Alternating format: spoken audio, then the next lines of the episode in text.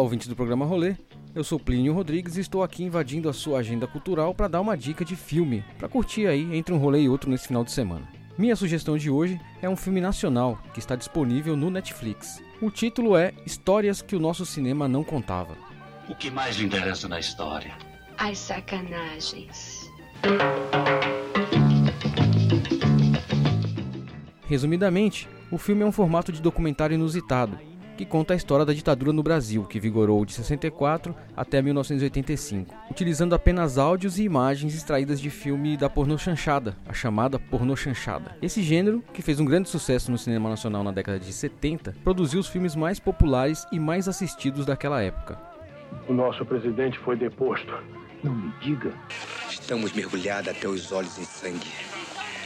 Ou você aprende a nadar no sangue, ou você se afoga.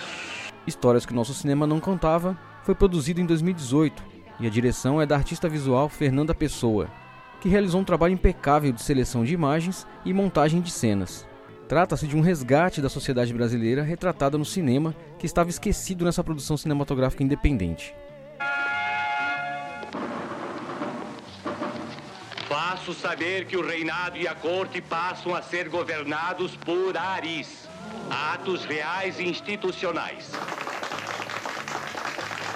Mesmo com imagens da década de 1970, o filme impressiona pela atualidade e vai ser difícil você não reconhecer traços da nossa cultura que estão cada vez mais em evidência nos dias atuais. Essa é a dica de hoje. Espero que gostem e se divirtam com as cenas mais bizarras do nosso cinema. Até a próxima.